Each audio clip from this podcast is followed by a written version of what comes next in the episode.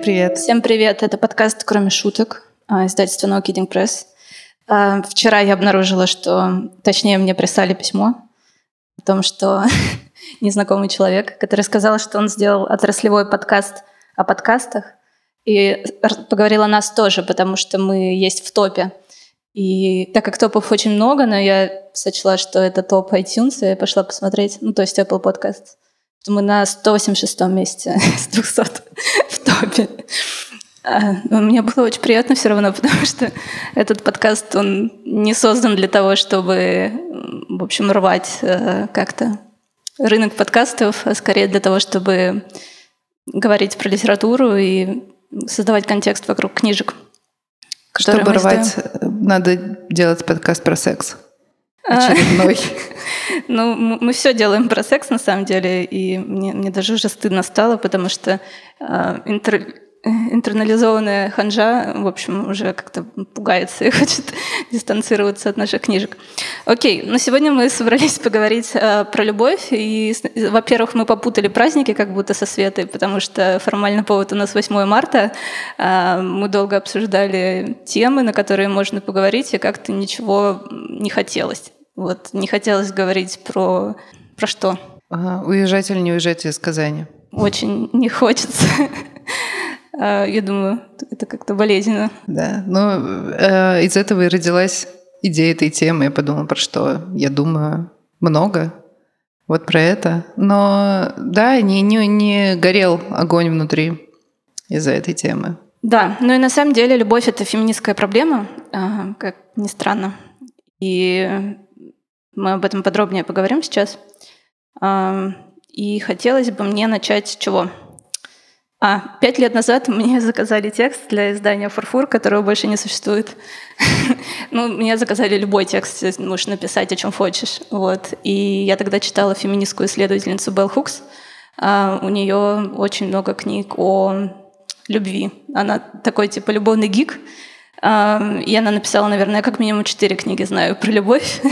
а, и я читала ее, была ей очень увлечена. И я подумала, сейчас я сяду и напишу, в общем, изложу основные тезисы ее работ а, и свяжу это с поп-культурой.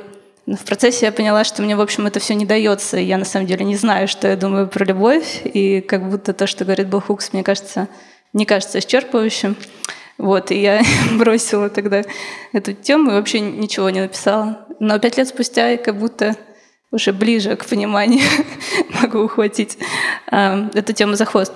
Вот, и с этого мне хотелось бы начать, на самом деле, с э, Белл Хукс, э, которая очень популярная, одна из самых популярных американских э, феминистских исследовательниц. Она сама из академии, и она профессорка. Ну, сейчас я не знаю, преподает она или нет, но у нее есть Bell Hooks Foundation, который, в общем, или институт, который связан с архи архивацией и, в общем, поддержанием ее наслед наследия и с тем, чтобы ну, чтобы давать, видимо, возможности другим исследовательницам и художницам современным.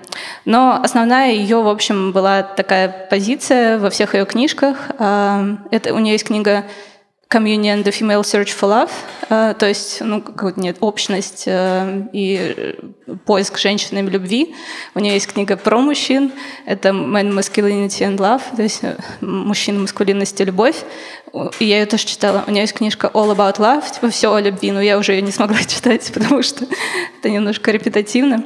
И основной ее тезис э, был в том, что, ну, в общем, любви мало стало в современной жизни, э, и женщины ужасно страдают в отношениях, в патриархате, и виной тому, собственно говоря, патриархат. И один из тезисов э, ее книги э, про женщин и их поиск любви был в том, что как бы мужчины эмоционально недоступны. Э, и в тот момент жизни для меня это было как бы узнаваемо очень, потому что э, они меньше проявляют эмоции. Но сейчас мы живем уже в другом мире, пять лет спустя, например. И, а, и стало еще сложнее, на самом деле, в этом плане с маскулинностью. И Белхукс об этом писала, что когда э, мужчины не проявляют эмоции, и у женщины есть запрос на то, чтобы они их проявили, но когда они их проявляют, многие нет, фу, пожалуйста, не готовы с этим иметь дело, это слишком страшно. Вот. И она, как пример, приводила великий, как мне кажется, сериал «Секс в большом городе», э, который недостаточно воспет, мне кажется, позитивно со стороны феминисток. Он в основном воспет негативно, э, ну, потому что это пример такого белого либерального феминизма, феминизма ли местами. Да. Но это, это фундаментальная вещь, как бы. Не надо хейтить секс в большом городе. Ну, и, в общем-то, там центральные персонажи, э, героиня Сара Джессики Паркер и ее мужчина ее мечты, э, вот он просто эпитом эмоционально независимого, ой, независимого, господи, недоступного мужчины, который все время приближается, отдаляется. И я смотрела его впервые, когда мне было, наверное, лет 13, у меня было очень мало любовного опыта. И, во-первых, это все переживалось как очень, ну, как образ настоящей любви, что вот так и должно быть. А какой у тебя опыт с просмотром секса в большом городе? Мне было, наверное, я, я помню, что я смотрела типа его урывками, его же еще по телевизору показывали. Но это мне тогда было, наверное, интереснее про секс, чем про отношения. Не очень понимала, что дяди, дяди тети там из чего страдают.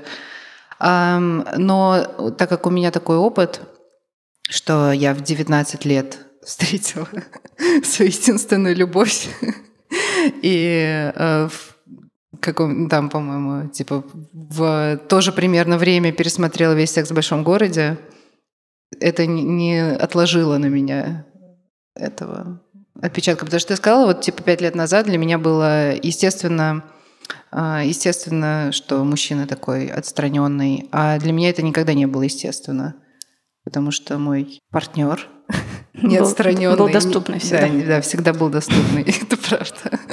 И но, но при этом а, я думаю, да, действительно, пять лет спустя многое поменялось даже в среде этих недоступных пять лет назад партнеров мужчин.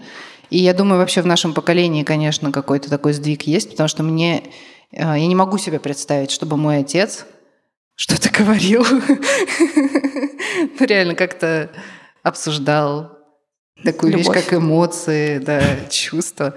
При этом я знаю, что там он меня любит и так далее, но э, я должна это знать не через невербалику, я только получать. Языки любви, которые не задействуют общение словами. И, и рада, что я не перенесла это за собой в семейную жизнь было бы очень тяжело. Потому что я супер вербальный человек, как бы затыкаюсь, в принципе. Пишу постоянно себя. И надо как-то себя проявлять с помощью слов. Ну, я согласна с тем, что соглашусь сама с собой, что за пять лет многое поменялось, но ты сказала, что даже с теми мужчинами что-то поменялось. Мы сейчас во второй части, мне кажется, перейдем больше к менее гетеро нормативному повествованию, но начнем, в общем, с критики маскулинности, как всегда. Да, потому что, ну, в общем, все недоступные, эмоционально недоступные партнеры э, периода, когда мне было 25 лет, когда мне стало 30 лет, они все стали очень доступны. Это просто разительная перемена.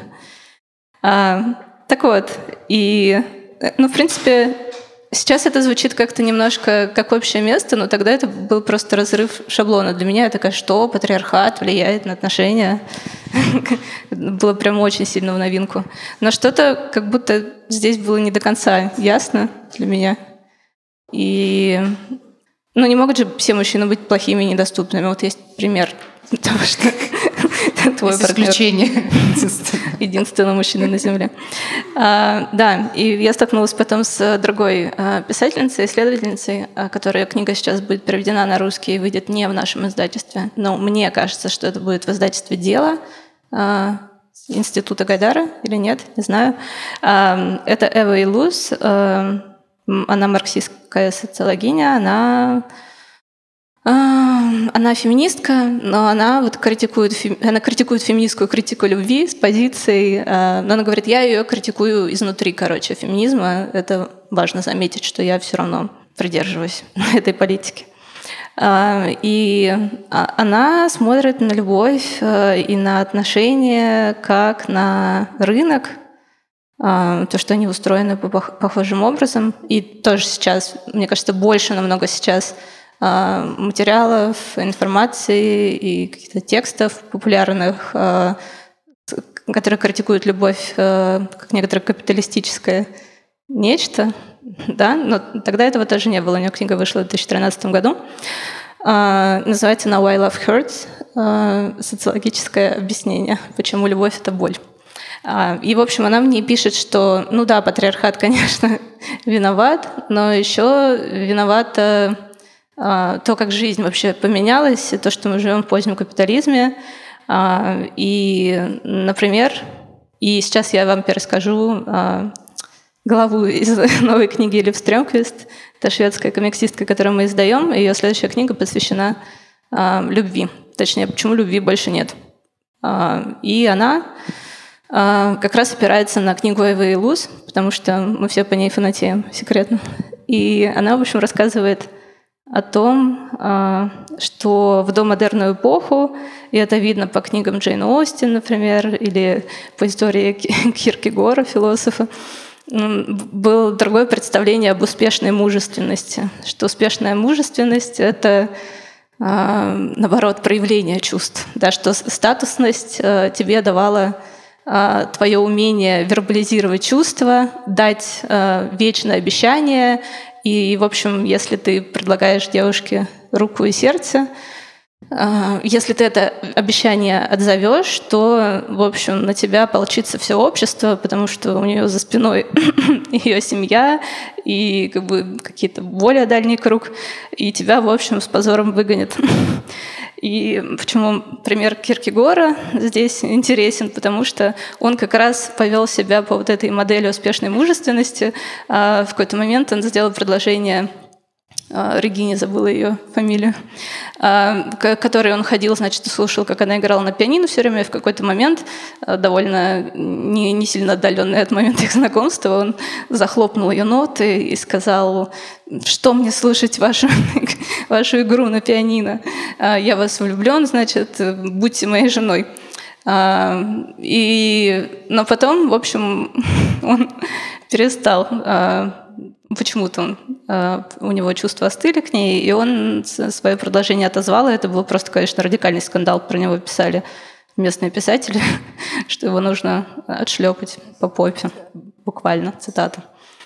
А, так вот, Эва Илус говорит о чем, что а, сейчас в, в современное, а, ну, в наше время а, скорее женщинам в гетеро, а, гетеросексуальных парах э, и вообще в гетеросексуальной среде свойственна э, вот эта модель вербализации чувств и ощущения переживания острых чувств и эмоциональность связывают более, больше с женщинами.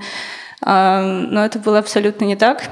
И это ну, стимулирует как бы, некоторую ситуацию неравенства да, на рынке отношений, потому что если кому-то больше нужно, значит, создается такой дисбаланс э, предложения и чего-то. И, спроса. Да. И спрос. Что раньше женщина сидела, играла на пианино, а мужчина должен был пасть на колени. И, и она еще такая, типа, я подумаю, она не, не проявляет эмоции. А сейчас э, наоборот, мужчина должен сидеть, играть на пианино. Ты должна всеми способами как-то догадаться, что там у него внутри.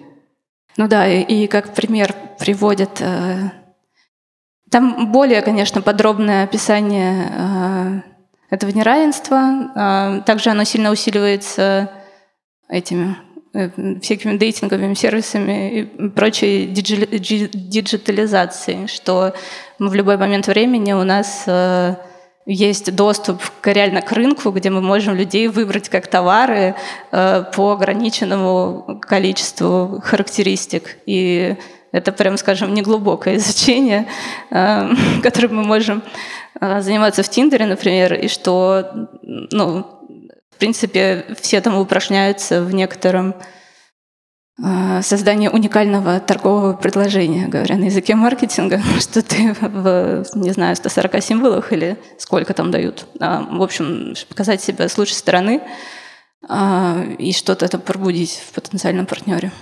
И, вот. и это еще связано с эм, тем, что мы теперь, ну да, мы выбираем э, человека как товар. Вот мне нужно, чтобы каблук был такой такого столько-то сантиметров, такой-то нос, чтобы из веганской кожи и там зеленого, зеленого цвета, но не такого зеленого, а такого зеленого.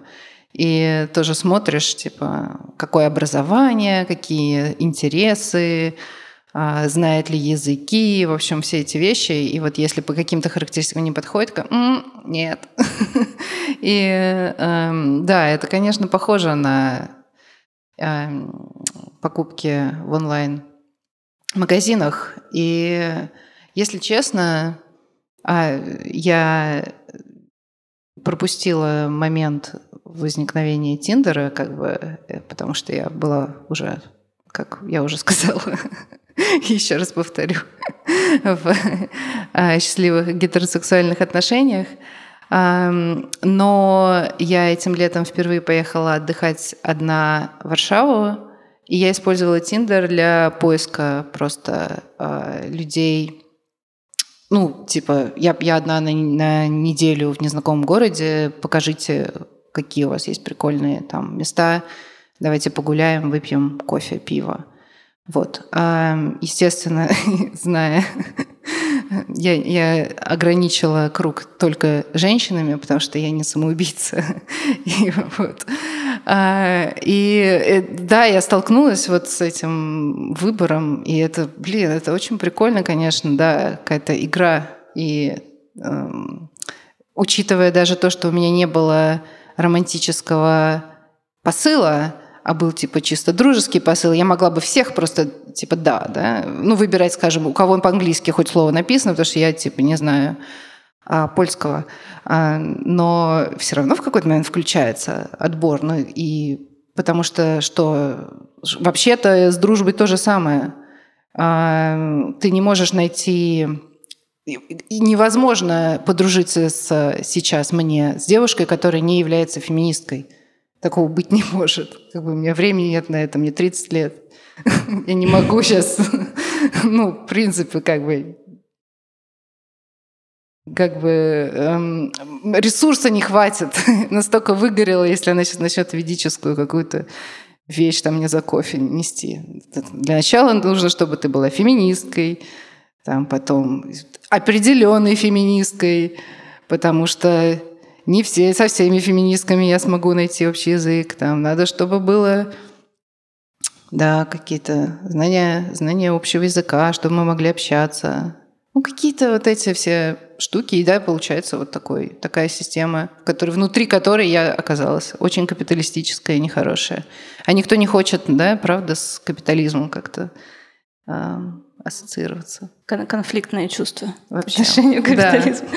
Но на самом деле, да, о чем говорит Илус, и потом Стрёмквист, пересказывая Илус, это о том, что э, отсутствует в этой модели отсутствует э, ощущение радикального отличия человека и субъекта, э, точнее объекта в данном случае э, твоей любви. Это, ну, потому что она это приводит пример Леонардо Ди Каприо, например, который у него история его романтических отношений за последние не знаю сколько лет это очень не знаю десяток моделей молодых Виктория Секрет или журнала спортивных купальников, которые блондинки, конвенционально привлекательные, с идеальной фигурой. И с каждой из них он провел месяцев по пять. И там это очень смешно дается, что а, что они остались друзьями, и они остались друзьями. И, и, и всегда ну, вот эта вот какая-то современная модель терапевтическая о том, что мы не имеем друг к другу никаких претензий, мы просто, значит, э, преследуем каждую свою цель в этой жизни. А, вот, и она говорит о том, что ну, и, если для тебя никто не слишком особенный, и если все сравнимые, то они в итоге взаимозаменяемые. И ты никогда ни на чем не остановишься, потому что тебя глубоко не поразит а, вот это чувство, которое забивает тебя с ног и по модели до модерной. Например, как э, у Гёте «Страдания юного молодого Вертера», а, книга, которая сделала его вообще знаменитым, и это супер-мега-бестселлер, и которую даже запретили в некоторых странах. Из-за волны самоубийств. да, из-за волны самоубийств, потому что главный герой, он опять-таки является ну, таким идеальным примером переживания вот этого романтического чувства, потому что там он, он настолько опечален, в общем, разрывом, что он убивает себя, и это в культуре было настолько узнаваемо, и люди чувствовали себя репрезентированными, что они тоже, в общем, все стали убивать себя, а, что книгу пришлось запретить. Вот. И сложно сейчас э, представить такое, мне кажется, вот в каком-то ну, вот базовом слое культурном и попкультурном, потому что в целом а и об этом тоже говорит Улус и говорит Стрёмкость, что страдание а, сейчас считается каким-то временным моментом, из которого нужно очень быстро выйти, что страдание — это вообще не оптимальное состояние человека, тогда как в домодерной эпохе, опять-таки, наоборот, если ты как бы любишь и не страдаешь, то это не любовь даже, что-то стрёмное, честно говоря. даже не стоит этому время посвящать. И я в этом плане чувствовала себя последние, мне кажется, 10 лет человеком домодерной эпохи.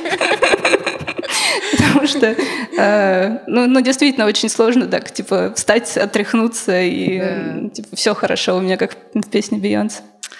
Это вообще, я чувствую, особенно это, мне кажется, в тех, кто, кому сейчас 20. Потому что э, я, я прям чувствую большой разрыв с 20-летними, если честно.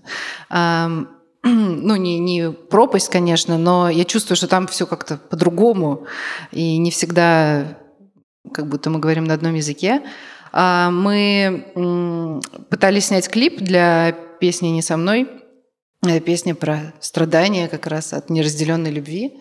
И у нас должно было быть две танцовщицы, а, как раз очень юные а, актрисы.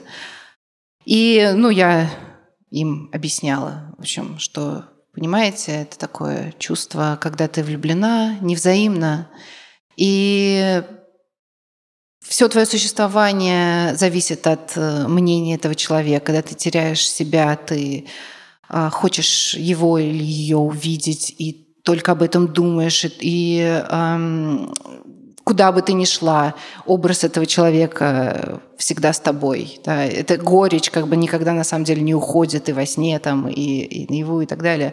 И они такие, а, ну да, это как в школе было, да, когда типа 14 лет. Я такая, ну как вам сказать, ну, ну, нет, вы знаете, у взрослых людей тоже так бывает, как бы это не то, чтобы какая-то такая а, штука, что ты только в 14 лет можешь а, так сильно влюбляться и терять голову, а потом такого не происходит.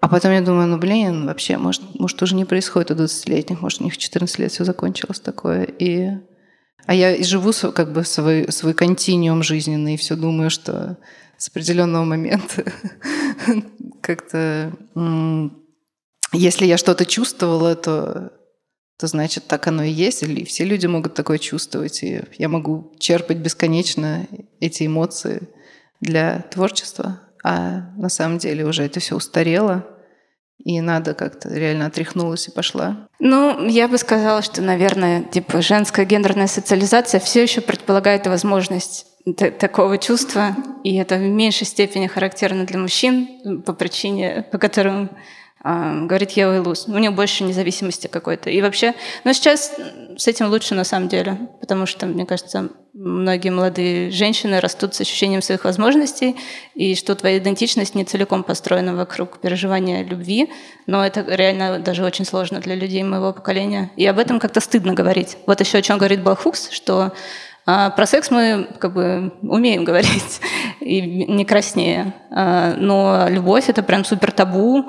А, опять-таки, даже с точки зрения феминизма, потому что были вопросы, а, от журналистов некоторых, а почему ну, как бы книги No Kidding Press, они в основном построены вокруг ну, репрезентации романтического чувства или сексуальности, ведь это, наоборот, как бы запирает женщин в этом гетто, и нужно, в общем, преодолеть это и издавать производственные романы.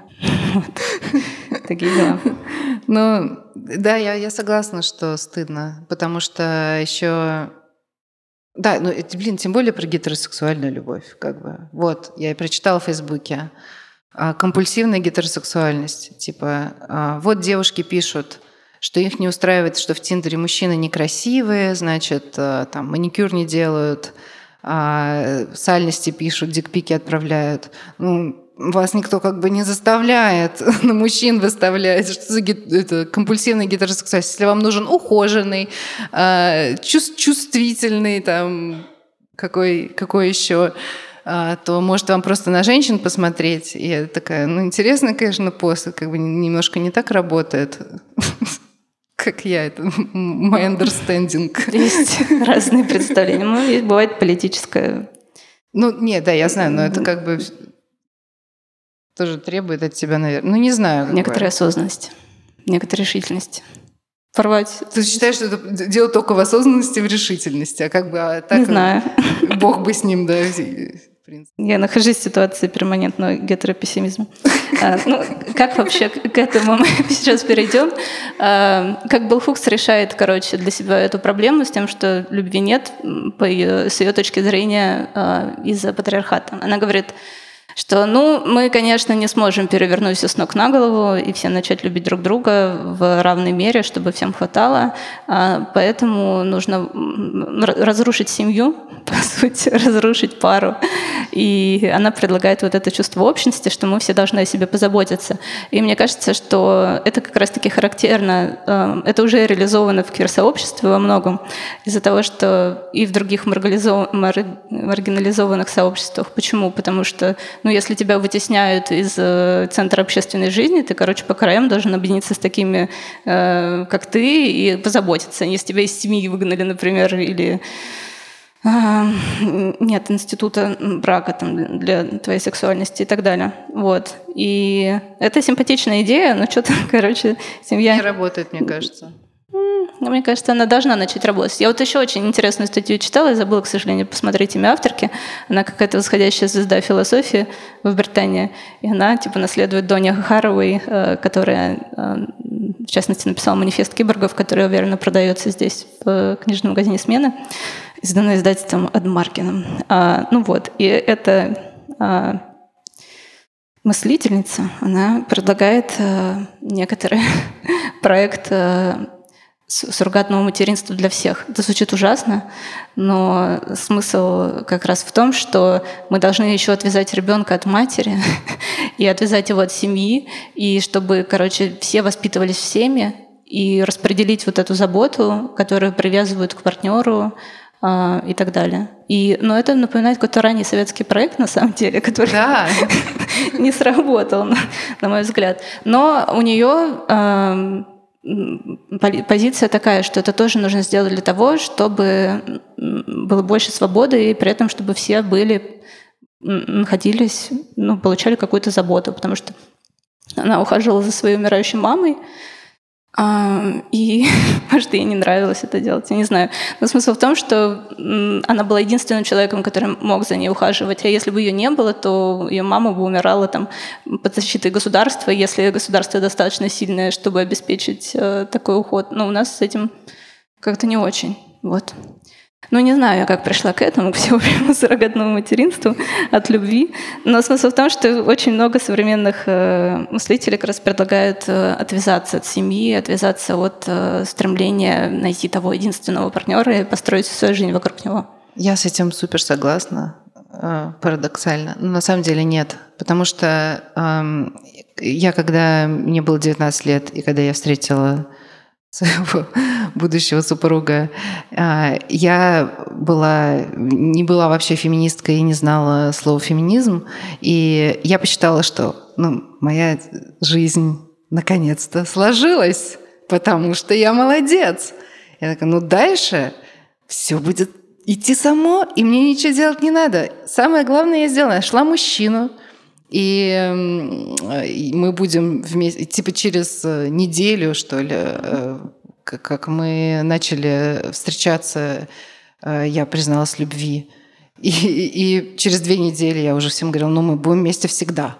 И, и типа это была абсолютная уверенность и вера. И мне, честно говоря, кажется, так и, и будет. Но если сейчас кто-то придет ко мне с таким как бы рассказом про себя в 19 лет, я, конечно, ну, подумаю, что ой, милая. Но это потому что на самом деле вот мне сейчас 31 э, год, и все, что я говорю своим подругам, которые, которым не повезло так, да, которые там не, не могут найти а, пару и страдают из-за этого, это просто это лотерея. Это эм, невозможно ну, это типа ты действительно должна вытащить билет, вы должны подойти как пазлы Лего. Иначе это какие-то две деревянные детальки, которые надо вытачивать, и чаще всего за счет розовые детальки вытачивания происходит, да, что приходится постоянно подстраиваться. Я не вижу дру- другого просто способа, ну, кроме как мучительно пытаться э, сложиться и все равно не сложитесь. А мне просто тупо повезло, и я не думаю, что так, такие шансы много кому выпадают, и считать, что это что-то достижимое, и что надо просто там больше стараться на фитнес ходить или там что там читать э, Тарсунова или что-то такое. Ну нет, как бы. И в этом плане, э, да, ну, во-первых, сейчас есть вот эта идея того, что не нужно искать одного партнера на всю жизнь, а их может быть много на протяжении, как серийная моногамия – но то, что... Ну, вот выход, знаешь, за, за, за, за моногамию, это как-то... Я, кстати, вообще забыла даже про полиаморию, пока я все время говорила про какие-то распределенные круги любви, а это так был Хукс называет круги любви. Я даже вообще об этом не подумала, я просто думала о каком-то платоническом большом, о большой общности, где все друг друга любят и заботятся. А, настолько, короче, я не могу просто выкинуть из головы все эти полиаморные срачи, которые мы знаем, которые я знаю, а, в, происходят в России в небольших э, квирных сообществах в разных городах, не в Казани и которые выплескиваются в телеграм-каналы, фейсбуке, инстаграмы, внутри которых я оказываюсь внезапно просто потому, что знаю этих людей по каким-то вещам. И такая, зачем вы меня втаскиваете в свои проблемы? Я должна выбирать, с кем я дружу, а с кем я не дружу. Это все очень сложно. Это, это очень трудно. Это не, это не очень... Но я не хочу сказать, что полиамория — это плохо, это не работает. Я верю, что что-то есть хорошее. И, наверное, я слишком стара для этого. Возможно, не знаю. Да, это лид-мотив просто встреч с тобой. А, ну, в общем, мы должны были про литературу поговорить. А, не только теоретически. Я могу только про сплетни. Извини. Ну, это почти одно и то же. И это к тому про возраст тоже, что про, про то, что это бывает только в школе. А как раз Крис Краус, который авторка романа «I Love Dick», она тоже, видимо, домодерный человек, потому что ей, ее героине 39 лет, и она переживает вот это вот а, чувств. И эта еще книга была супер скандальной э, в тот момент, а сюжет я кратко вам перескажу, что э, главная героиня, она вместе со своим мужем, который известный теоретик, исследователь, э, философ, издатель, встречается со своего коллегой, тоже важным человеком, в академических кругах, и она в него влюбляется. Абсолютно на это нет никаких оснований. Ну, в общем, это у Барта, кстати, было, что можно легко достроить, в общем, и у Илуз, и у Стрёмквист про то, что та любовь в романтическом смысле, э, чтобы ее почувствовать, не нужно знать э, уровень образования, какие бренды человек носит, музыку слушает, какие сериалы смотрит на Netflix. Это все не важно, потому что достаточно какой-то крупицы информации, и остальное все можно достроить строить. И ты, наоборот, начинаешь любить все, чем этот человек интересуется, а не подгонять его под себя как-то. А, вот. И она встречает этого человека, она в него влюбляется а, и начинает ему письма писать, а он а, не отвечает на них один раз ответил. И более того, он ей всячески говорит, что перестань меня сталкивать, выключи меня из этого процесса. Я не хочу с этим ничего иметь общего. Но она вдруг понимает, она начинает писать ему, потом она понимает, что ей в целом есть что сказать. Это ее удивляет. А, и с тех пор она стала писательницей, написала уже достаточно много книг, хороших, на мой взгляд. Вот, и ей 39 лет, и, по сути, она переживает вот то, что а, называется подростковой любовью. А, и книга была большим скандалом из-за того, что она посягала на приватность ну, какого-то относительно известного человека. А тогда это был, было большое табу. Сейчас, мне кажется, очень сильно границы стали мягкими, более проницаемыми из-за социальных сетей. Мы уже, ну, приватное и публичное, оно уже а, перетекает из, из одного в другое, и как-то более гибко все это происходит. Тогда почему-то это было табуировано, несмотря на то, что это художники, а, и они как-то более свободных нравов. И Вот, и она говорит, что ее удивило, что эта книга стала скандальной, потому что никто никогда не влюблялся и не уходил от мужа, типа вообще в чем проблемы. И я прочитала в телеграм-канале на днях, а, там девушка писала рецензию на эту книгу, она сказала, что я вам сейчас объясню, как сделать так, чтобы не считать эту героиню тупой П. Там дальше надо запикать, что у нас подкаст не 18+. А, я подумала, почему ее нужно считать таковой? Ну, во-первых, она сама апроприирует это и рекламит внутри книги, и говорит, да, дела обстоят так, я в курсе. А, но я вижу в этом некоторое освобождение, да, потому что если я буду сидеть и молчать, э, то, в общем, это будет немножко в, в, в логике предыдущих тысячелетий, когда надо стыдиться вообще всего личного и скрываться. А, а во-вторых, да, я не, не поняла, почему такой большой запрет на, на активную артикуляцию чувства. Не знаю. Вообще, эм, когда один из эм, стереотипов о женском письме, это то, что женщины пишут только про любовь. Да, и у нас всегда так, когда мужчина пишет про любовь, а мужчина много пишут про любовь вообще-то.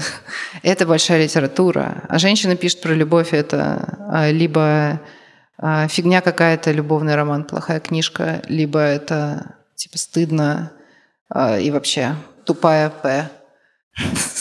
А мужчина у нас не тупой. Какая твоя любая, любимая мужская книга про любовь? Никакая. Ну, Евгений Онегин. Нет. Мне нравится. Нет, хорошо рифмовано, мне нравится тоже. Книга хорошая, но не, не любимая книга про любовь. Давай немножко поговорим про Полину Арансон. Кто-нибудь О, да. знает Полину Арансон? Это такая современная исследовательница, слэш-писательница. Ее да. книга выйдет в издательстве «Индивидуум», наверное, в этом году. Что не дождусь. Нас сейчас заканцелят, конечно, я чувствую. Нет. Расскажи про Полину Рансон. Полина Рансон. Но... Эм, ну ладно, а да. кто знает блогера «Эволюцию» в ЖЖ? Это не стыдно? Нет? Ура! Смелый человек. Это более стыдно знать и, и, и хвалиться этим. Ну, спасибо вам за смелость. Окей, здорово. Да. Um, Полина Рансон. Um, каждый раз uh, в моем твиттере когда все единодушно начинают на что-то ругаться, я понимаю, что Полина Рансон вышла новая статья. И ругаются все одинаковым образом. Типа, опять Полина Рансон не дает нам ходить на психотерапию и заставляет встречаться с э, абьюзерами.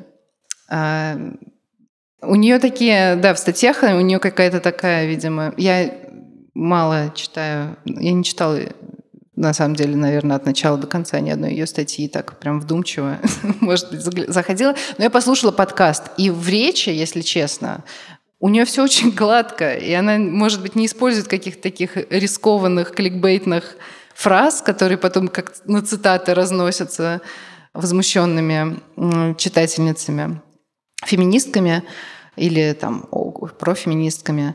А, и на самом деле, о чем она говорит, э, что, ну вот, собственно, все то же самое, что мы начинаем от, относиться к институту любви как к сервису, где ты что-то просто должен, должна получать бесконечное удовольствие, и как только удовольствие заканчивается, либо работать над тем, чтобы удовольствие снова начало поступать, то есть работать над отношениями, ходить на терапию общую, там, совместную, постоянно, бесконечно проговаривать, а, либо вообще просто, как говорит блогер К «Эволюция», а, уходить при, при малейших проблемах просто разворачиваться, уходить и хлопать дверью. Очень красиво. Ну, это, это то, что Полина Рансон говорит, потому что я не специалистка по эволюции, ты ты специалистка по эволюции. И она называет это эмоциональным капитализмом. И никто не хочет, я уже сказала, ассоциироваться с капитализмом. И в некотором смысле она говорит, а где разрешение на страдания? А где разрешение на то, чтобы когда ты начинаешь новые отношения, не ждать, что они обязательно закончатся, а, а верить в то, что они, может быть, никогда не закончатся, и мы будем любить и, и быть вместе. А, или где момент того, что если будут какие-то трудности в этих отношениях, они не остановятся тут же, мы не разойдемся как два типа самодостаточных, психотерапевтированных человека, а, а продолжим зачем-то быть вместе, несмотря на там, эти трудности как-то проживать. И это все звучит довольно нормально.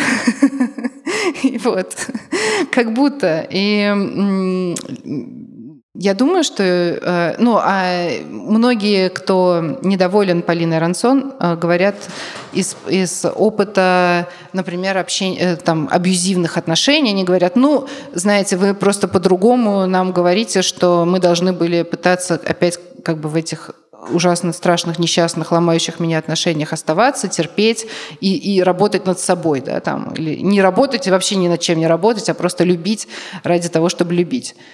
А, а мне кажется, что Полина Рансон просто лично чувствует некую атаку на то, что типа, ей как будто не разрешают испытывать эти стыдные чувства.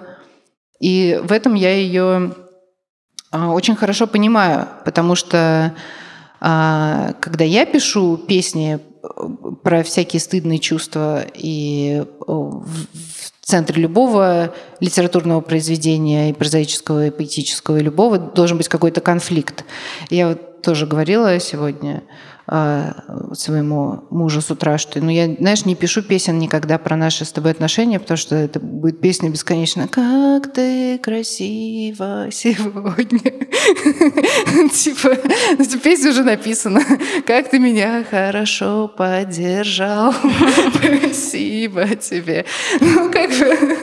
Это песня? А? Ты говоришь, она уже написана. Это что-то песня?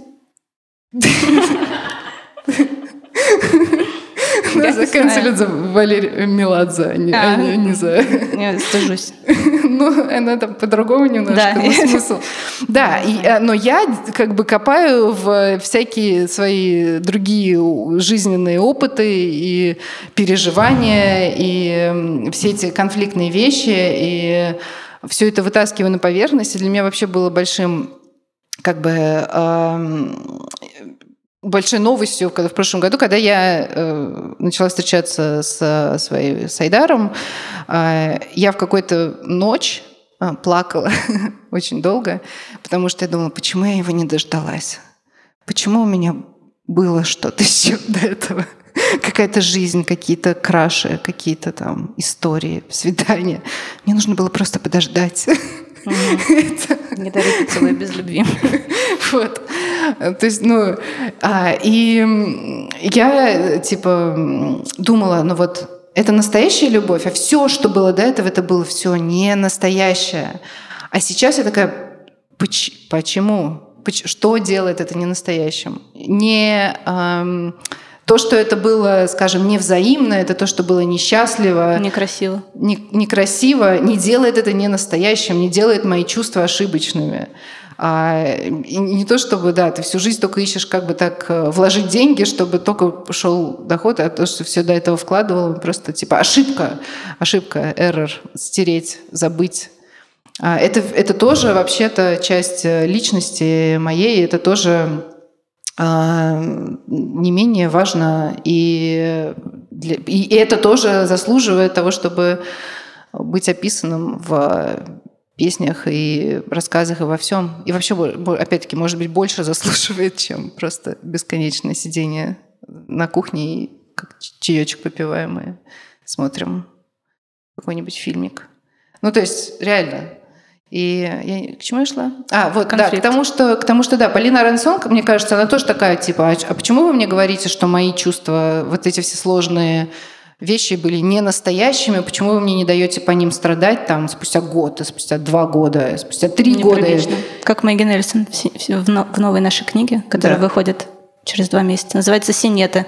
Там главная героиня переживает разрыв и уже три года. Это прям очень неприлично и очень стыдно. И... Где empowerment? Она, да, на работе плачет, например, и правда стыдно. Лидия Дэвис. Лидия Дэвис, да. Расскажи про Лидию Дэвис не, немножко. Не хочу. Лидия Дэвис тоже втюрилась э, в мужчину и очень много. Ну, кстати, вот особенно женщины, много же таких историй, когда из какого-то супер маленького чувства потом рождается очень много творчества, или там дневники какие-то супер цветастые, рассказы, книги, романы. Да, Лидия Дэвис — это американская писательница, очень известная, обладательница International Booker. Наверное, все таки нет. У какого-то букера, да. Какого бы то ни было, это не, не уже сам, неплохо. Не самого основного, а тот, который попроще. И она э, написала, она считается, ну, такой, не знаю, самой гранд-дамой в жанре flash fiction, то есть ультракоротких рассказов, часто они абсурдистские. И это одна часть э, ее э, письма. А вторая часть, она вся посвящена одному эпизоду, когда она действительно была влюблена в э, студенты, магистранты, наверное, ну, они не были в начальственно подчиненных отношениях, э, но он учился в ее университете, там, где она преподавательницей работала.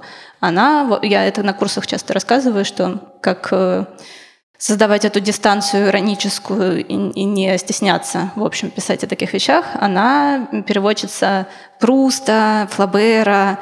Последний перевод «Мадам Бавари» на английский принадлежит там, ее перу.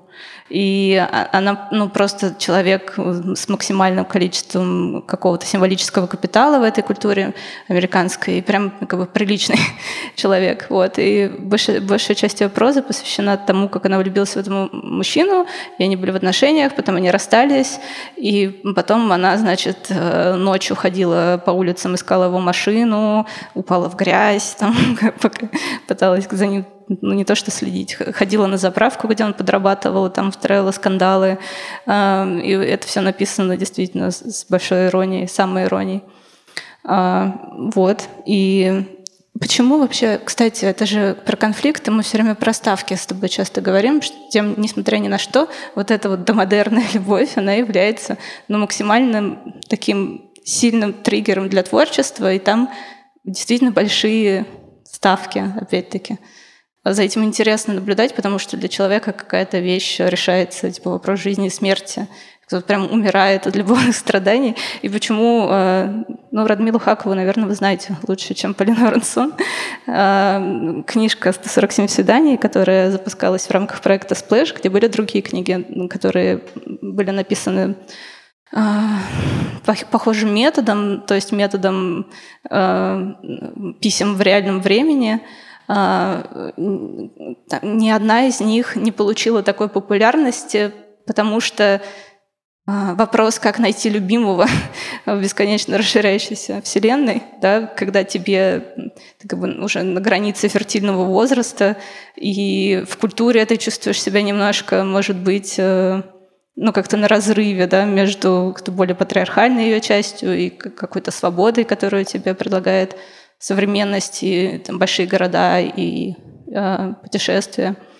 И это как бы важный вопрос, и за ним интересно следить, а следить за чьими-то историями, как кто живет с котом, это, конечно, намного менее интересно.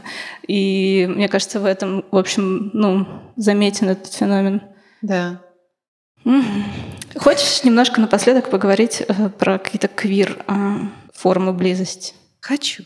Хочешь? Хочу. Потому что гетеропессимизм, мы уже поняли. Мы, кстати, мне кажется, так и не проговорили эту идею того, что... Ну, я не, честно говоря, с трудом себе представляю, как искать себе пару среди мужчин в 2020 году.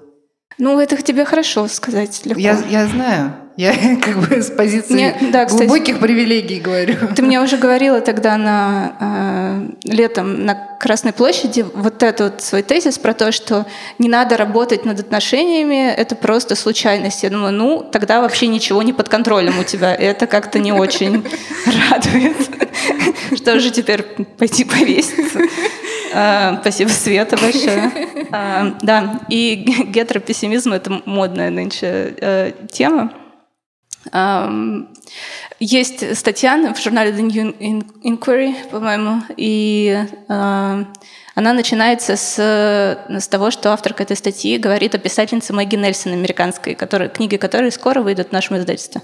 Э, и она говорит о том, что э, в книге «Аргонавты» Мэгги Нельсон пишет о том, о переживании вот этой своей гетеросексуальности как какого-то неприятного опыта. И что ей стыдно переживать эти чувства, писать о них, что она чувствует это неравенство, часто в отношениях чувствует себя несчастной. Хорошо, что у нас подкаст, да, не видит. И э, она, э, авторка статьи, спросила ее, можно ли э, распространить это на другой гетеросексуальный опыт, не только ее. Но Маги сказала, нет, нет, это только мои переживания. И это расстроило авторку статьи, потому что она говорит, ну, это же явно про институт в том числе. Твои эмоции от э, неприятного переживания гетеросексуальности, их можно распространить на опыт остальных людей и можно превратить в критику э, гетеросексуальности как э, института. И, в общем, дальше она э, приходит к понятию гетеропессимизм. Это вот это вот переживание э, неловкости, каких-то неприятных эмоций, связанных с, с тем, что... Ну, это в основном женщины, конечно, испытывают, хотят. Мужчины, я тоже слышала такое, э, что, что тебе приходится оставаться внутри гетеросексуальности и практиковать э, эти отношения, несмотря на то, что ты видишь, что э, ты находишься ну, в какой-то униженной позиции и ни, никогда не можешь вознестись на какой-то более эмансипаторный уровень. Вот. Да, но мне кажется, это какая-то дефолтная вещь, на самом деле. Может быть, для многих женщин, которых я знаю. А, мне кажется, это такое переживание вмененное. А, и люди ищут какие-то другие да, формы теперь.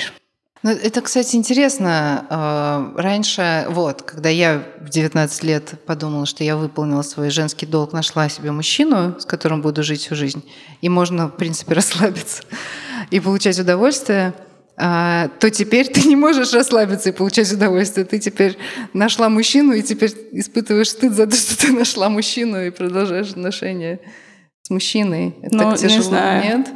Нет? Нет такого? Я это вчитала. В гетеропессимизм? Нет. Нет. Гетеропессимизм — это про обездоленных. И это про тех, кто не может, несмотря... Ну, то есть комполитика мешает. Ну, вообще мужчины мешают, на самом деле ну, вступать да. в отношения с мужчиной. Как бы, да, вот. давайте не будем основную проблему в этом уравнении. Это, забывать о ней. Мужчины, как бы. Так. Посмотри на них. Разве с ними хочется вступать в отношения? Ну, несмотря ни на что, бывает, хочет. Да. Но меньше уже меньше. Как тоже все попробовали вроде. Так не работает, и всяк не работает. Да. Но есть какие-то примеры. Но мне сложно. А, мне сложно, потому что я говорю из позиции очень большой привилегии. Во-первых, то, что я в счастливых гетеросексуальных отношениях, будучи при этом бисексуальной женщиной. И то есть я такая, ну а зачем? Примеры в сериалах, может быть, есть. Примеры в сериалах. В литературе это вот просто весь No Kidding Press можно читать, мне кажется. Про гетеропессимизм? Угу. Но Мэгги Нельсон, вот ее книга, которая следующая у нас выйдет, это книга «Синета» называется. Она про гетеропессимистичная книжка, но она, с другой стороны, про острое переживание разрыва. А, и прям реально больно это читать. И, но ее следующая книга «Аргонавты» — это про некоторый выход в квир-утопию.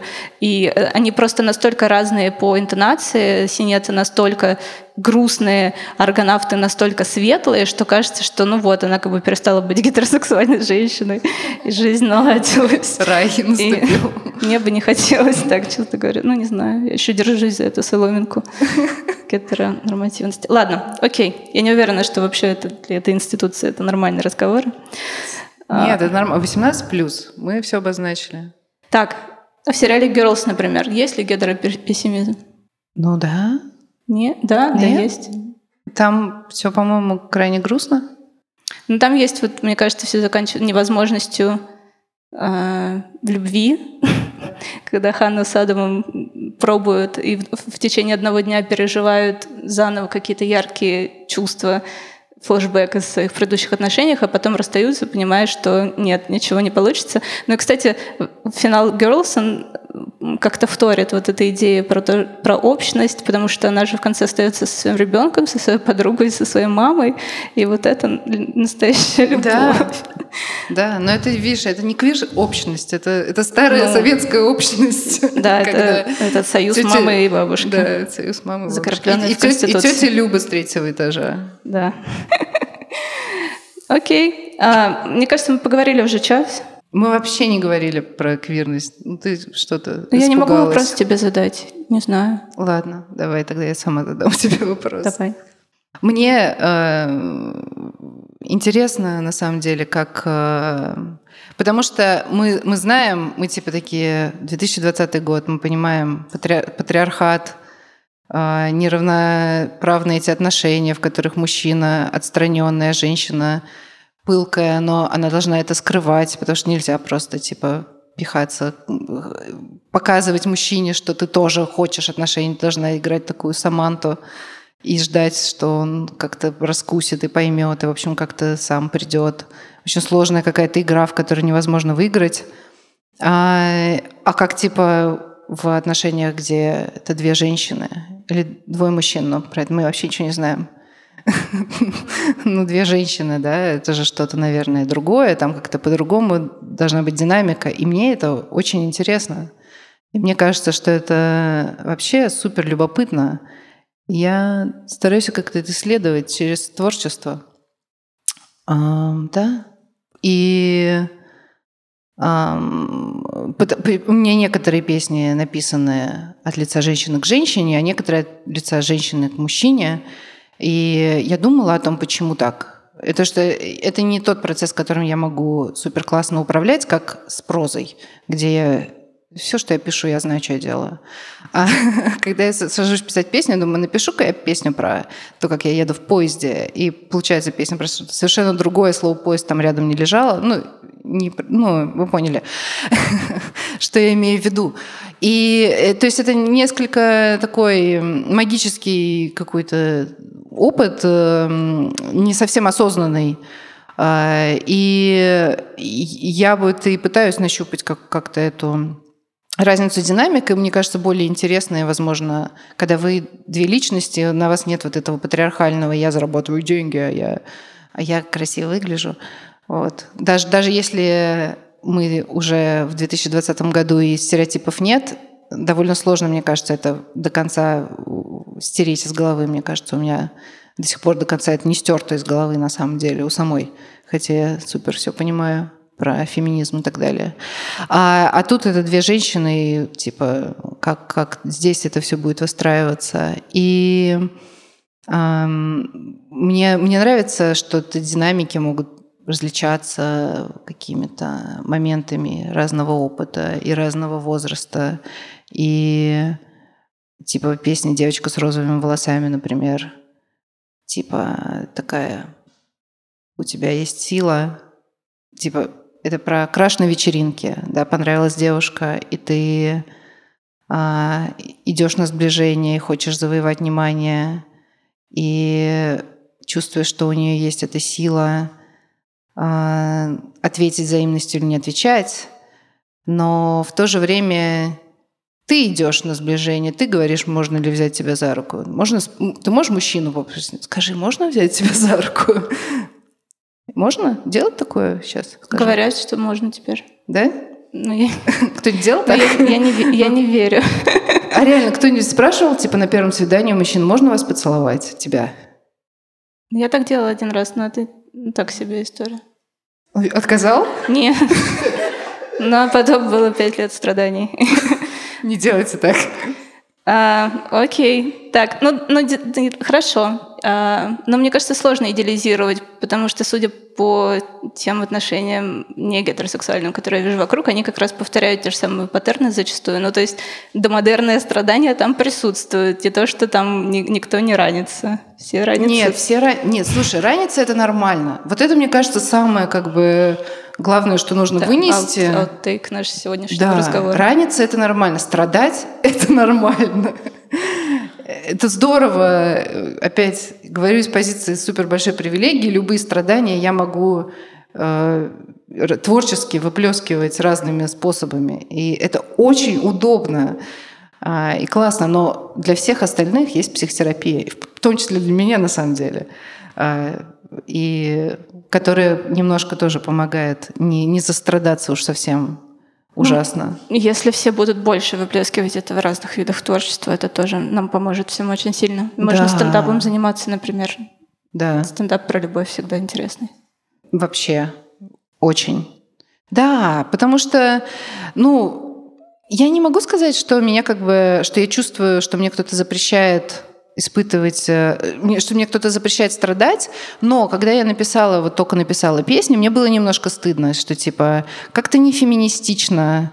А вот я сейчас пою там про «я хочу уйти, я хочу остаться» в отношениях. Нет уж, все, собралась и валить, как бы в смысле ты хочешь уйти, хочешь остаться. Ну, вообще-то это амбивалентно, вообще-то это сложно, вообще-то мы сложные. И чтобы нам, мне кажется, поп-культура не говорила, как бы нас не пыталась э, не пыталась поп-музыка американская убедить, что надо просто не брать трубку больше никогда, и все будет окей. Люди все равно сложные и все равно продолжают страдать. Не надо, мне кажется, стыд испытывать за это. Вот что. Влюбилась несчастливая. Это нормально. Окей, okay. я чувствую здесь некоторую завершенность в этой точке. Ну и слава богу. Спасибо большое. Сейчас у нас будут вопросы, вопросики и комментарии. Вы можете... Вы, вы, наверное, будете просто говорить с места, а мы будем повторять микрофон, чтобы записалось подкаст. Вы можете поделиться, поспорить с нами. Уникальная возможность. Спасибо. Если коротко, вопрос такой, что, ну, страдать, конечно, нормально, но, может быть, можно что-то еще делать, не только страдать, но как-то работать над этим. Это звучит э, антифеминистично, если мы говорим, что женщина, она э, существует только для того, чтобы страдать по какой-то объекту романтическому. Можно же много всего другого делать. Тут две вещи, да, хочется подсветить. Во-первых, э, ну, как писала Илус и потом Стрёмквист по ней, это не женское качество, способность к страданию. То есть раньше это было закреплено больше за мужчинами, сейчас за женщинами. Мы понимаем, что это просто, ну вот, ну, как текущей социализации, что сейчас нормативно, то, то мы и делаем. Ну и, и не потому что, она, ну, в общем, это как-то естественно для нас э, ощущается, и в этом плане, мне кажется, можно не снижать, что ли, а, ценность этого и говорить, что типа это женское или бабское, потому что это может какое угодно, это можно переложить в любой гендер, и а, ценность эмоций не станет ниже, но я согласна с тем, что Хорошо, конечно, уметь не страдать, но если ты уже страдаешь, то э, как раз вот эта речь, вот этот запрет культуры на страдания, он, наверное, и мешает быстрому преодолению этого негативных чувств, потому что современный человек, он, да, он должен быть эффективным, должен пойти в терапию, починиться быстро и вернуться к станку. В общем, производство не выпадать из процесса создания дополнительной стоимости. Но э, я думаю, что это просто как-то решится с... Не знаю, сколько лет нужно на это десятилетий. Э, с, для того, чтобы с чем-то еще заниматься, нужно, чтобы у тебя это что-то еще было. Вот у меня самые интенсивные периоды э, любовного страдания были в некотором вакууме, да, когда у тебя, например, нет никакой другой жизни на самом деле, и поэтому ты не можешь на что-то переключиться просто силой, силой воли, потому что тебя ничего достаточно не занимает так, как это. Если у тебя есть э, ну, какие-то другие центры притяжения в жизни, если ты просто ужасно любишь свою работу, например, то, конечно, это, наверное, не будет так остро переживаться. А, и да, но вообще, мне кажется, мы сегодня посвятили, правда, наши разговоры, как-то его очень централизовали вокруг а, страдания. Мы не поговорили про счастливую сторону, ну, кроме твоего примера, конечно, который достаточно для меня непроницаем, тем не менее. Про то, что в итоге-то некоторые люди любят счастливо, но в этом этого, к сожалению, мало в, литературе, потому что в этом нет конфликта. Вообще вся литература и искусство, оно питается страданием и конфликтом. И забыла, какой писатель говорил, что в раю нет историй никаких, все истории в аду. А, потому что, ну, кроме сериала The Good Place, который в итоге оказалось, что рай — это ад. Вот вам и, собственно говоря, ответ. Но я соглашусь. В общем, мне кажется, в ваших словах, конечно, звучит вот этот э, голос современного человека, э, который говорит, да, типа, мы сейчас заборем, короче, эту э, не знаю, гниду страдания. И, и все победим и выйдем, короче, как в песне Бейонсе, новыми, обновленными э, в мир. Но это не всегда возможно здесь и сейчас. И мне понравилось, что ты сказала, что типа страдание не, связано, не привязано к гендеру. Я такая, мужчины тоже страдают. Not all, not all men, да. Мужчины очень страдают. Ну, да. Дело в том, что мне кажется, что счастливые отношения, о которых сейчас а, ну вот то, что я вижу вокруг примеры счастливых отношений, а, и а, как, как это описывается.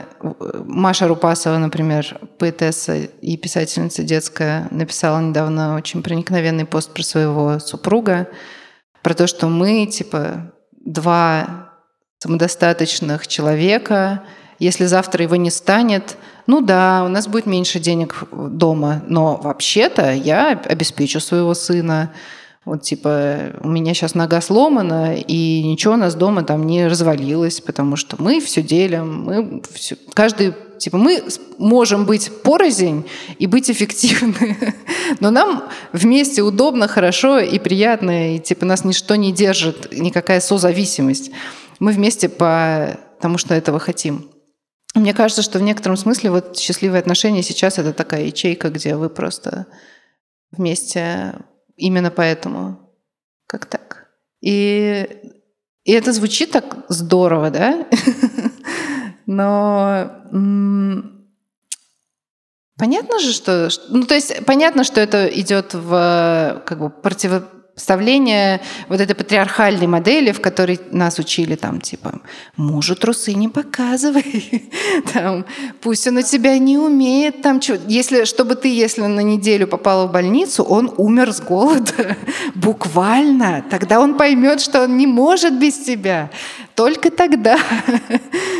А ты сама ни в коем случае молоток в руки не бери, типа, ой, тут не получается без тебя. И вот так. И типа вот так на, на этом типа строится это секрет того, чтобы он э, остался. И, конечно, это при, более приятная схема счастливого, счастливого брака. Но конфликты, да, где конфликт, где, где... Ты смотрела Marriage Story на Netflix? Да. Что там? Расскажи, я не видела. Ну, они разводятся, потому что хотят разные карьеры делать. О, вот это новая тема, кстати. Я не знала, что там из-за карьеры. Ну, там скорее про радикальное отличие, наверное, а, в том числе. Там а, мы сначала начинается их, этот, простите, мы сейчас закончим. Этот фильм начинается с того, что а, главные герои зачитывают некие письма друг о друге, в которых очень комплементарно отзываются друг о друге. И мы видим настоящие отношения, ну, как бы настоящую любовь. А потом мы понимаем, что они зачитывают это на приеме у терапевта, и вообще они разводятся. и все, что сказано там, оно, в общем, недостаточно для того, чтобы удержать их вместе. А, и, но я неправильно, наверное, прочла это. На самом деле, неправильно акцентировала, это не про карьеру, но про то, что а, что-то, что выглядит идеально со стороны а, и ощущается таковым одним из партнеров, для другого может быть ну, тем, что они отдают, они идут на какие-то mm. жертвы на самом деле, даже если это вроде для них достаточно удобно, потому что героиня Скарлетт Йоханссон, она играет в его театре, то есть ее муж режиссер, и она переезжает из э, Калифорнии в Нью-Йорк, чтобы играть в этом театре. У нее была некоторая карьера, ну, не на подъеме, но там были возможности э, в кино, в Голливуде, и она вот делает какую-то независимую карьеру, но немножко в его тени, э, и он получает грант гения, а не она получает грант гения. И когда она решает, в общем, уехать и увезти своего сына э, туда, в Калифорнию, чтобы там сниматься, для него это удивительно, потому что все, все же нормально было, все же классно.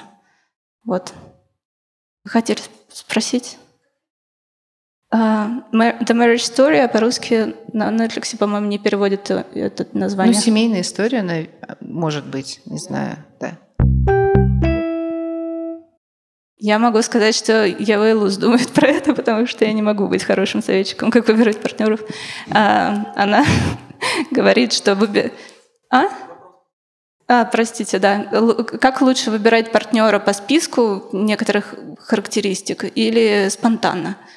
Так вот, она говорит, что вот этой спонтанности больше нет, к сожалению. И, а если нет спонтанности, все очень рационально, то и, и чувства нет. На самом деле все очень как-то так еле теплится, как Леонардо Ди Каприо, который, ну, вроде нормально, как бы, но и можно и расстаться, в принципе. Никаких чувств никому особых нет, и не хочется заделать ребеночка там, не знаю, тоже. Да, это печально. Что, типа, под характеристики подходит, на самом деле, очень много людей, а ты не ищешь что-то уникальное. Если ты влюбляешься сначала в человека, его уникальный набор характеристик становится для тебя супер классно. Ну, как специалистка по блогерке эволюции, короче, я могу сказать, что эм, а, она говорит, что что не надо идеализировать, в общем, э, вот это просто какое-то эмоциональное. Все равно есть расчет якобы в в отношениях, особенно со стороны людей, у которых много что есть. И, и когда там принц женится на Золушке, э, он женится на ней, потому что он ее увидел сначала как равную себе, да, в, в каких-то условиях бала, и она была прилично одета. И хорошо разговаривала благодаря, конечно, своим способностям.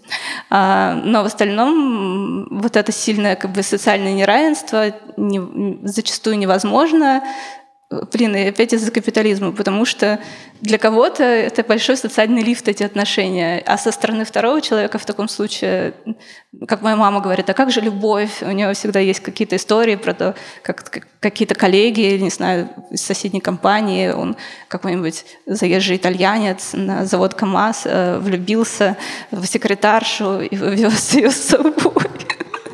И я всегда думаю, что там что-то не, недостроено в этой истории, явно что-то она не договаривает. А, ну, это я все к тому, что, наверное, даже и, и невозможно целиком интуитивное. Точнее, между равными людьми это возможно, э, но между неравными нет. Я тоже, я думала об этом. Типа вот я в... этим летом попробовала Тиндер и увидела, что действительно ты можешь прям подбирать по характеристикам. А, и как это необычно, потому что когда я э, была на рынке невест, был только сайт ВКонтакте, и он только начинался. И, э, но при этом уже тогда же, например, вообще как, как для меня начиналось да, с вступления в в пубертат, а, общение с разными людьми, и через некоторое время ты понимаешь, что, а, ну, типа, я не могу встречаться с людьми, которые не читают книжки. Это, ну, это невозможно, нам не о чем будет говорить. Мне нужен человек, который читает книги, как минимум. Потом, и вот постепенно ты узнаешь и себя, и появляются какие-то критерии, через которые уже невозможно перешагнуть. Я вообще такой человек очень. Это мне прям органично легло. Я вот выбираю, наверное... Я очень строга к людям, конечно. Если кто-то где-то не дочитал... Как это? А, матчасть такая, ну, знаете, я, я, я вам не нанималась вас про, про, просветлять. Ну, да, вообще классно. Я когда-то думала об этом, что Тиндер и подобные приложения, они обеспечивают э, ну, мобильность, что ли, как, или доступ, ты можешь встретиться с любым человеком, ну, или начать общаться, по крайней мере, хоть там с королем Монако, хоть с э, человеком рабочего класса, не знаю. А, и это здорово, потому что она как бы типа нивелирует классовую систему, которая есть, несмотря на то, что как бы ее нет. Э, после того, как э, советский проект э, был реализован, стерты классы, ну такое прям четкое классовое расслоение, которое есть в Великобритании, например, где ты знаешь, где твое место, и, в общем, вокруг лорда ходят, и ты явно не среди них. А, но при этом, и согласно всем этим писательницам, несмотря на то, что между вами возможно общение, зачастую между вами потом ну, невозможно партнерство потому что а, здесь, короче, классовый вопрос играет огромную роль. И, ну, да, не, не со всеми можно начать встречаться. И просто вопрос э, ошибок в сообщениях. Вся, понимаешь? Мне кажется, просто да, в и в разные стороны, да. При этом речь. мне кажется, что в романтическом, да, ой, в, фу -ты, в сексуальном плане это может вообще не мешать, но в романтическом ну, поэтому и есть этот образ как бы так, мужчины, который э, спит со всеми. Образ женщины такой типа один есть, это Саманта и, и, в «Сексе в большом городе». И она как раз и репрезентует некоторую мужскую модель, э, что она отказывается от конвенциональной феминности, которую представляет Шарлотта, например, да, которая типа «я хочу замуж, это вот моя основная как бы, жизнь». А остальные там, они где-то посередине между этими полюсами. А, потому что Кэрри такая, я, я независимая и креативная, но при этом хочу замуж за мужчину моей мечты.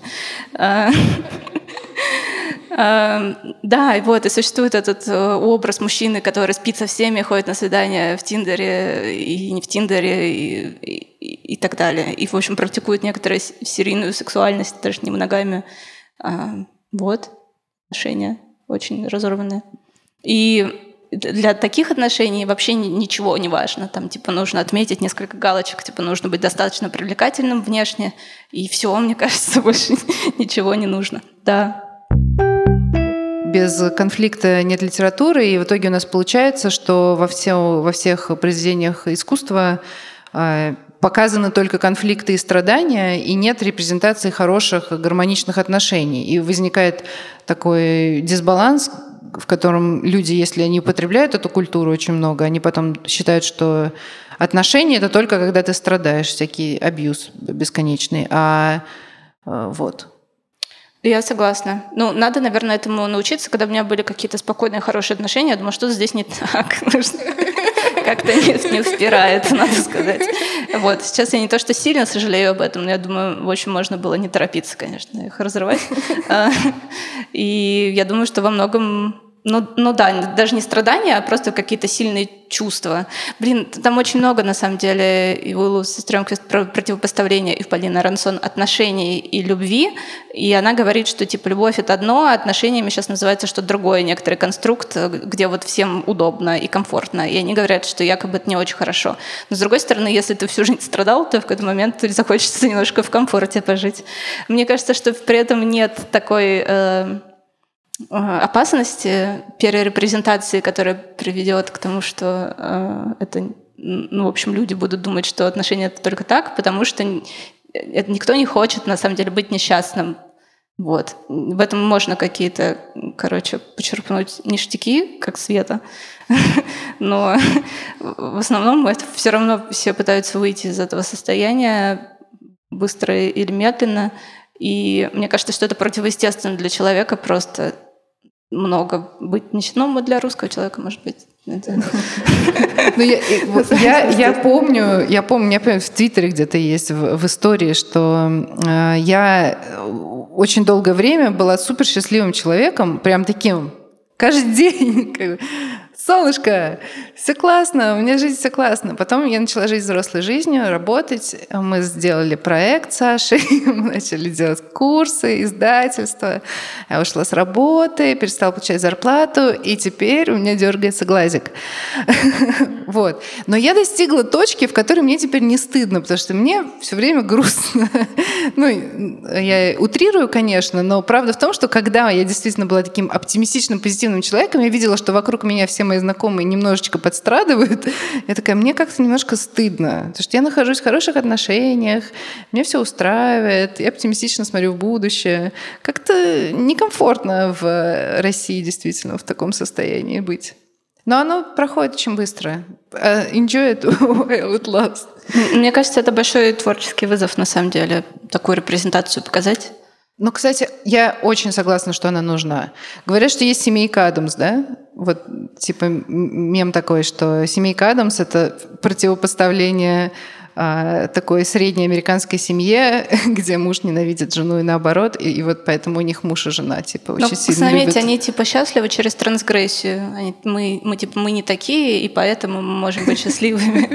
Это квир-семья на какой степени. Да хоть бы да, хоть бы как, мне кажется, это не важно, если люди счастливы. Но вообще да, мне кажется, что очень важна такая репрезентация счастливых отношений но не через э, замалчивание несчастливых. Да, но не через замалчивание несчастливых. Да, но на самом деле вот книга «Аргонавты», которая выйдет к нонфикшену, она будет про счастливые отношения и дрожа немножко. Нет, на самом деле нет.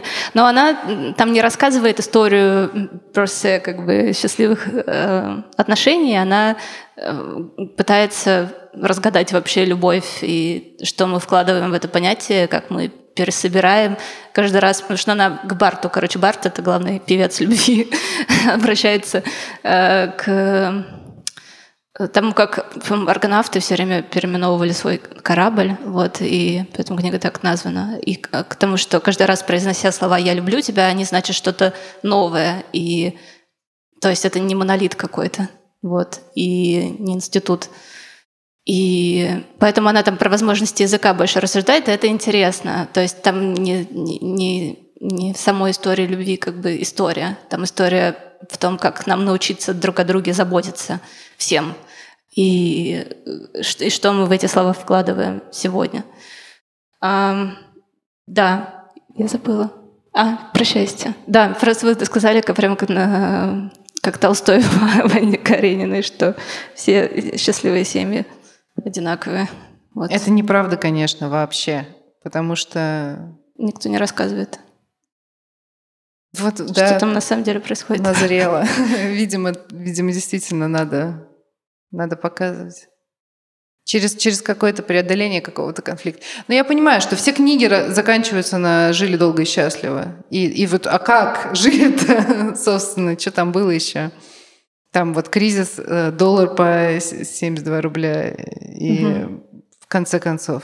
В капитализме много противоречий в целом. Но, ну, Повтори вопрос. Ну, я... Мы говорили о том, что э, для позднего капитализма характерны серийные некоторые отношения. Э, Тогда как э, выгодно для капитализма, наоборот, э, нуклеарная семья и некоторые домохозяйства, которые больше потребляют. Правильно? А, да, наверное, это больше характерно для новых образований.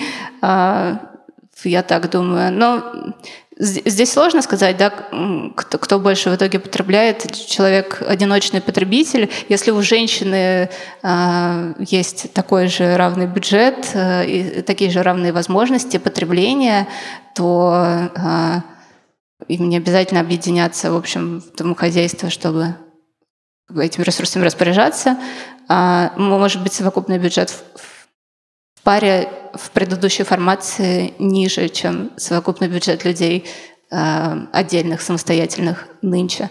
Но мне, мне просто он же разными сторонами поворачивается да, перед нами. Это как бы устройство экономическое, общественное. И типа, мы просто видим тенденции, что ну, в просвещенном мире там люди реже объединяются в союзы. А, и и становятся более экономически независимыми. И это влияет на то, что они не женятся. Вот. Но в конце концов, для женщин это все, наверное, позитивно.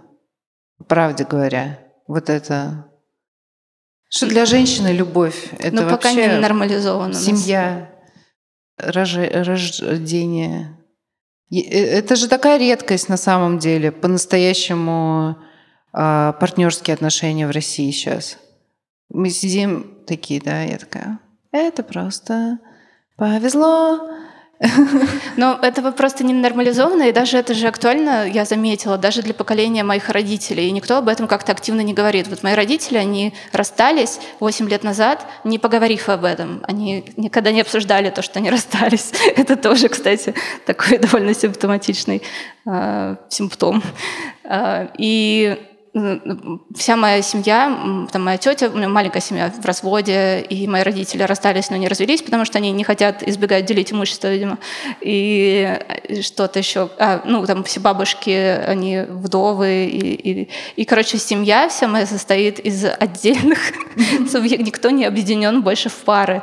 И я вижу это вокруг э, среди людей их возраста, это на самом деле очень распространенная модель существования сейчас, и им, наверное, супер сложно это осмыслять, потому что э, это как раз вот очень в пику э, тому, как э, представление о советской семье там, и так далее, или о патриархальной семье. Они как бы уже эту модель реализуют, э, но это просто еще не активно осмысленно и не репрезентировано, и этому не валидировано там со стороны культуры, что типа это нормально, что все, что ваши отношения не длились всю жизнь.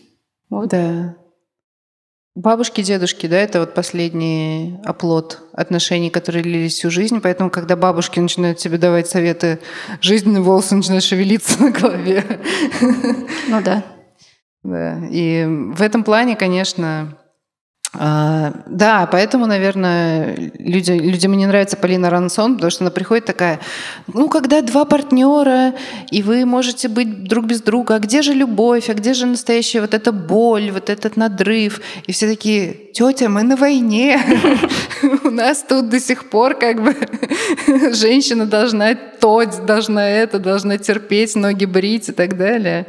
А ты тут нам рассказываешь, что какие-то есть счастливые люди, которые недостаточно страдают. Ну, вот я думаю, что нашему поколению придется столкнуться с тем, что, во-первых, меньше женщин будут становиться матерями. Mm-hmm. И это прям для меня лично очень сложно. Я не готова пока решиться. Ну, вообще думать об этом. И что больше людей будут одиноки, и это будет нормально. Но для этого должны быть как бы сильные сообщества, угу. на, на всех уровнях. И с этим большие проблемы, мне кажется, в России, что люди не объединяются в сообщество. Вот. Белл Хукс была права все-таки, да? Да. Белл Хукс — это большая любовь. У нее есть очень много на Ютубе, не очень много, несколько публичных всяких выступлений, где она говорит с разными людьми, и это каждый раз такой бальзам на душу. Поэтому Белл Хукс — это любовь. Давай на этом закончим. Да. Спасибо вам большое. Очень интересный вопрос. Да, спасибо.